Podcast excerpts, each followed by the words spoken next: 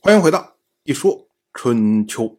鲁国第十八任国君鲁兴进入在位执政第十年，本年春天，周历三月二十七，鲁国的执政大夫臧孙臣去世。臧孙臣呢，大概是在五十年以前就做了鲁国的卿大夫，所以呢，到本年这个年岁应该是非常大了。他的去世呢，应该是无疾而终，是老死的。他去世之后啊，他的儿子臧孙许继任他，成为鲁国的卿大夫。我们说啊，臧孙臣这个人呢，我们之前呢曾经说过，孔子评价臧孙臣有所谓“三不仁，三不智”。虽然孔子这么着说，但是孔子自己也认为这是白玉之瑕呀，这些缺点掩盖不了。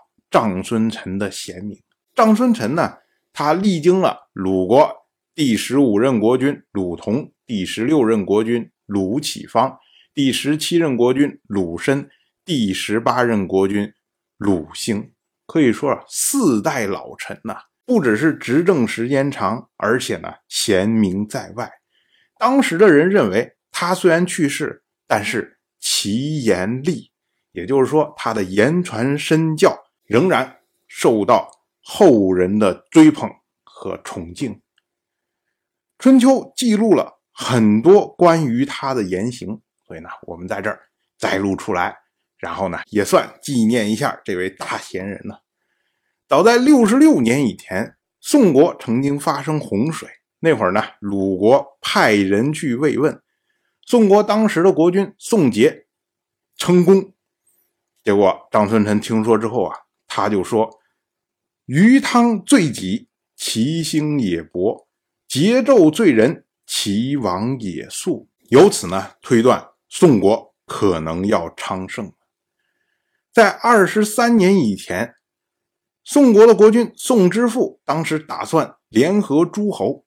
张孙臣听说之后，他说：“啊，以欲从人，则可；以人从欲，险计。”结果果然呢，宋之父他呢没有得到诸侯的广泛支持，最终在洪之战被楚国击败。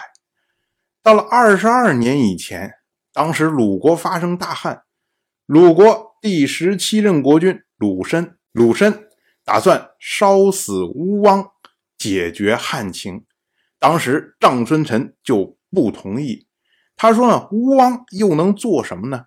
我们应该做的事情是勤于农事，节省费用，劝人施舍。结果鲁申听从了臧孙臣的意见。当年鲁国虽然失收，但是民众没有受到什么伤害。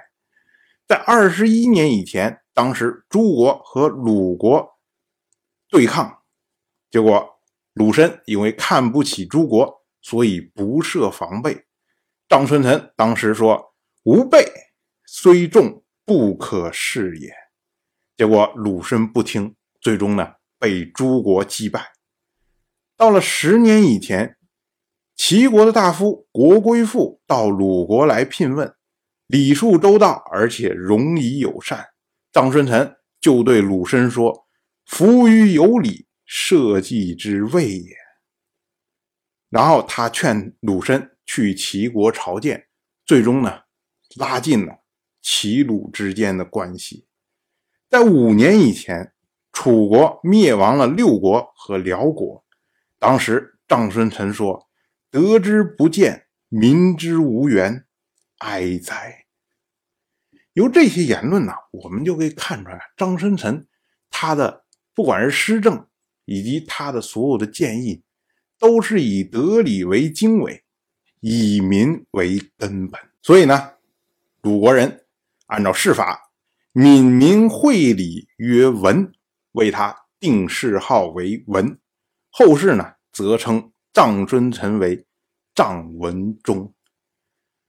因为臧孙臣呢，他不管多大的贤明，毕竟他是一个大夫，他不能像国君那样称公或者称侯。或者称爵，也不能像后世的那些专权的那些大夫们那样可以称子。